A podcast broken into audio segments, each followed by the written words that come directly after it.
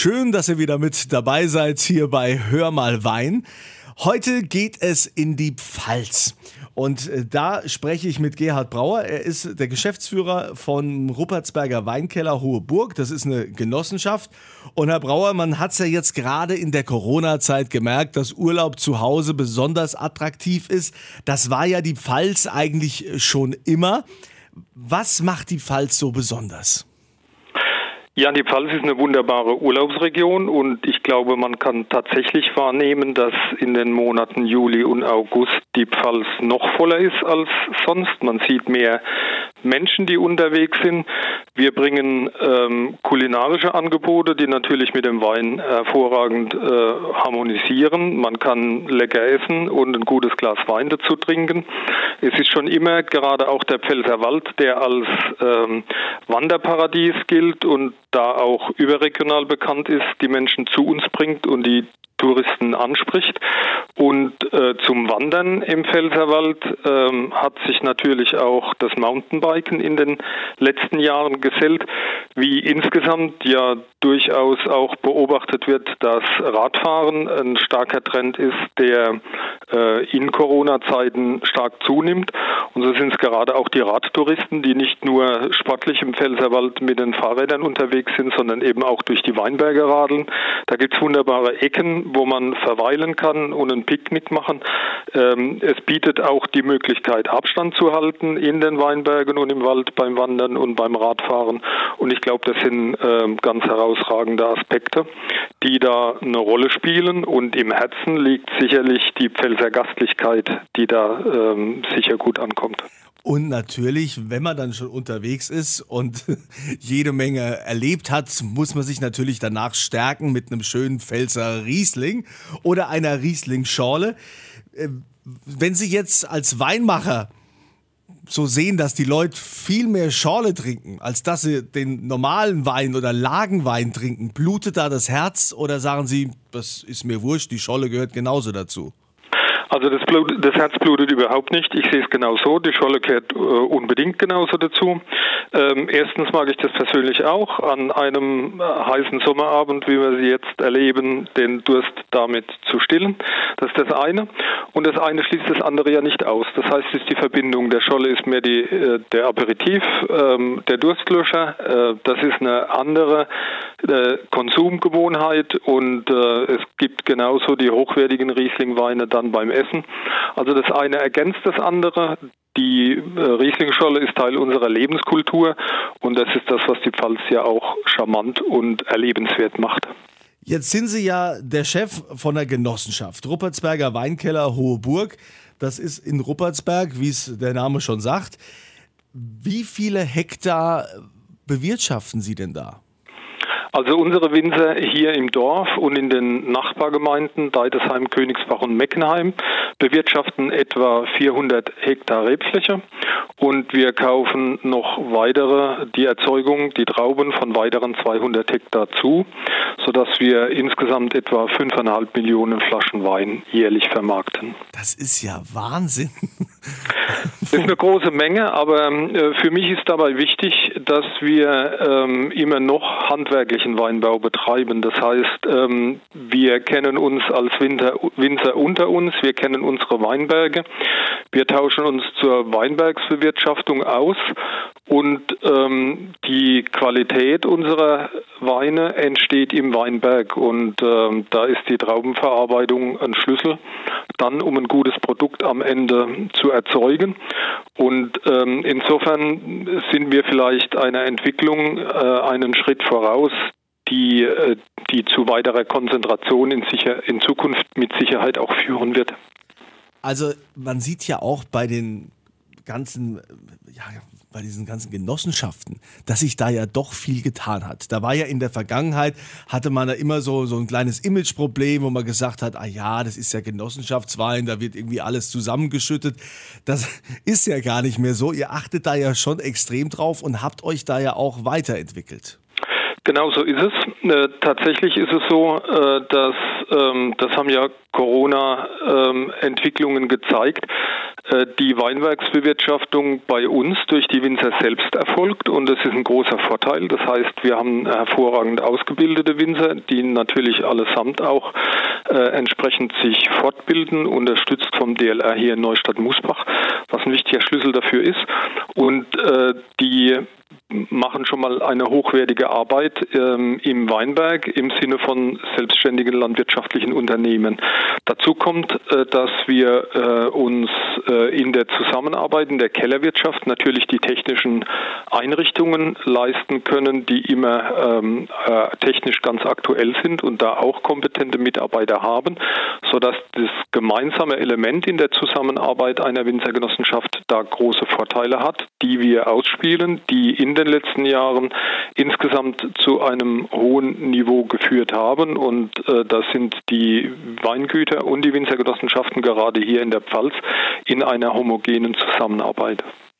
Wenn Sie jetzt beschreiben müssten, einem der zum Beispiel jetzt mal aus Dänemark zu uns kommt oder vielleicht nur aus dem Hunsrück. Wie schmeckt denn der typische Pfälzer Wein? Also die Pfalz steht äh, für Riesling, darüber haben wir schon gesprochen, und Burgunderweine. Äh, die haben hier hervorragende Bedingungen äh, im Riesling, sowohl für fruchtige wie auch äh, für trockene Weine, anlassbezogen zu den verschiedenen Gelegenheiten.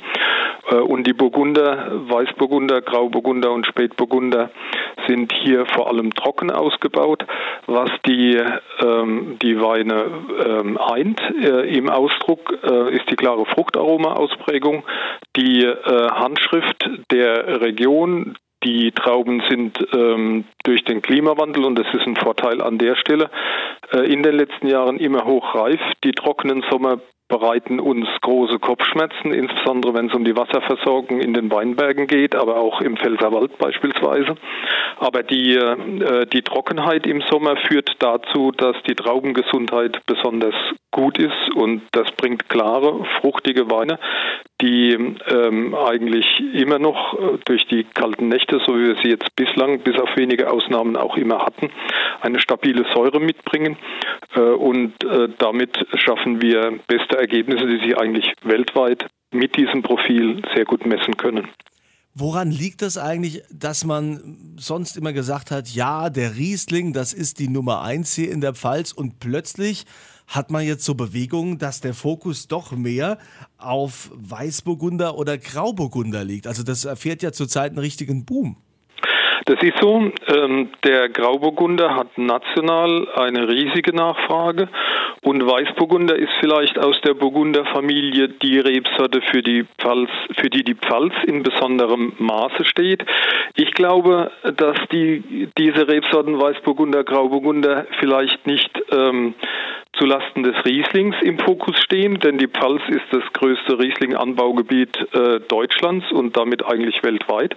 Ich glaube, dass diese Rebsorten vor allem ähm, äh, andere Rebsorten verdrängen, also Müller-Thurgau oder Silvaner beispielsweise, die in der Vergangenheit stärker waren. Und äh, die, die Burgunderweine finden ihren Markt jetzt quasi im Ersatz von, von Silvaner ähm, oder Müller-Thurgau und da weil es einfach äh, elegantere, edlere Rebsorten sind. Die Erträge sind ein bisschen moderater, die Qualität ist höher und ähm, das folgt vielleicht dem Trend weniger intensiv, dafür aber qualitativ etwas hochwertiger zu konsumieren. Die Pfalz hat ja die französischen Nachbarn oft als Vorbild, wenn es um die Burgunder geht. Gerade äh, die Spätburgunder, da gibt es ja allein in Schweigen auch viele Winzer, die Gott sei Dank auf der französischen Seite noch äh, Rebflächen haben. Ähm, man kann doch mittlerweile schon sagen, dass die Deutschen oder die, die Pfälzer Winzer sich jetzt vor den Franzosen nicht mehr unbedingt verstecken müssen. Also ich ich würde äh, überhaupt nicht in solche Vergleiche äh, gehen wollen. Äh, Deutschland und Frankreich. Tatsächlich ähm, sind jetzt äh, die Burgunder-Rebsorten in Deutschland immer schon heimisch und äh, immer auch stärker im Anbau als in Frankreich. Äh, es ist richtig, dass Schweigener Winzer größere Anbauflächen auch im Elsass haben, aber das ist eigentlich ähm, kein pfälzisch-elsässisches Phänomen, sondern mehr eine Eigenheit der Betriebe in Schweigen und ja Ausdruck des Zusammenwachsens gerade der grenznahen Regionen über ja äh, eigentlich ehemalige Grenzen, die sowieso vor allem im Kopf bestanden haben, hinweg. Und ähm, ich würde nicht sagen, dass die, äh, die Pfälzerweine jetzt schon gerade im Burgunderbereich auf dem äh, Niveau ähm, Frankreichs angekommen sind, sondern dass wir ein eigenständiges Profil uns erarbeitet haben. Und das hängt natürlich auch damit zusammen, dass wir uns intensiver mit den Rebsorten beschäftigen, die mehr im Anbau haben und dann auch mehr Erfahrung mit diesen Rebsorten gewinnen konnten in den letzten Jahrzehnten. Also wenn du in der Pfalz Urlaub machst, kriegst du ja das Komplettpaket. Du kannst beim Winzer alles durchprobieren. Es gibt Weinerlebnisse. Sie haben es schon gesagt, man kann im Pfälzerwald mit dem Mountainbike unterwegs sein. Man kann wandern. Es gibt die Pfälzer Hütten.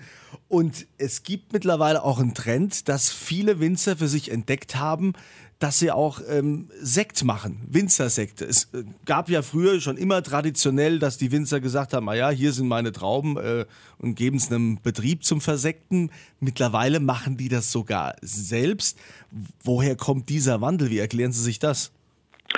Also das ist tatsächlich so äh, und ich kann den Trend nur bestätigen und ich glaube, das kommt vor allem daher, dass äh, die Winzer in der Pfalz auch den äh, Anspruch haben, die ganze Klaviatur zu beherrschen.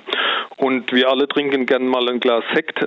Die ähm, ähm, äh, deutschen Sekte, die als solche bezeichnet werden und für kleines Geld im Supermarktregal stehen, entstehen häufig aus Grundweinen, die gar nicht in Deutschland gewachsen sind. Und ich glaube, es ist einfach der Anspruch an die Qualität der Pfälzer Winzer zu beweisen, dass man aus den Trauben, die hier wachsen, auch ganz hervorragende Sekte machen kann. Und äh, dann geht dieser Trend natürlich auf äh, Initiativen des einen oder anderen zurück. Das spricht sich rum und verstärkt sich dann.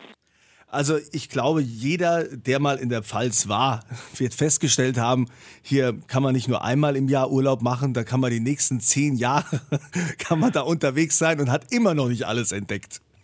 Ich kann das nur bestätigen und ähm, ich habe mit meiner Frau in diesem Jahr entschieden, in der Pfalz Urlaub zu machen. Wir haben uns dann ein Programm gestrickt und es ist uns nicht gelungen, das Programm alles hier auch abzuarbeiten. Da schließe ich natürlich auch die Kurpfalz mit ein oder äh, Speyer, wo man dann in einem Restaurant am Rhein sitzen kann äh, und äh, die Stimmung dort genießen. Äh, man kann äh, in der Westpfalz, äh, ich habe schon vom Pfälzerwald gesprochen, aber auch verschiedene andere Ziele, die damit in Verbindung stehen, anfahren und und äh, es ist tatsächlich so, dass das Angebot vielfältig ist. Deswegen äh, denke ich, ist es ganz wichtig, dass wir entsprechende touristische Angebote auch mit ausloben, Instrumente schaffen, wie die Pfalzcard zum Beispiel, die verschiedene touristische Aspekte dann äh, kostenlos auch ähm, über ähm, die Verkehrsbeiträge mitfinanziert. Und äh, das wird die Attraktivität in Zukunft sicher auch noch weiter äh, verbreiten. Also, falls ihr es jetzt aus irgendwelchen Gründen nicht in die Pfalz schafft, dann schicken wir euch gerne ein bisschen Pfalz nach Hause, denn ich verlose wieder auf meiner Kunze Facebook-Seite natürlich den Wein von Ruppertsberger Weinkeller Hohe Burg von der Genossenschaft. Der Herr Brauer wird uns da was Schönes raussuchen und äh, schöne Pakete packen und äh, dann habt ihr die Möglichkeit, den Wein auf meiner Kunze Facebook-Seite zu gewinnen. In diesem Sinne, zum Wohl die Pfalz. Herr Brauer, alles Gute und vielleicht sieht man sich demnächst mal wieder irgendwo bei einem Fest, wenn wir alle wieder feiern dürfen und zusammensitzen dürfen auf einer Rieslingschorle. Also das würde mich sehr freuen und äh, ich glaube, die Corona-Krise ist für uns in der Pfalz dann und, äh, überstanden, wenn wir wieder unsere Weinfeste feiern und äh, mit der Rieslingschorle anstoßen können. Darauf freue ich mich auch schon jetzt. Also, verbleiben wir mit den Worten zum Wohl die Pfalz. Das ist ja, ja unser Slogan hier. Genau so ist es. Vielen Dank und äh, auch von meiner Seite alles Gute.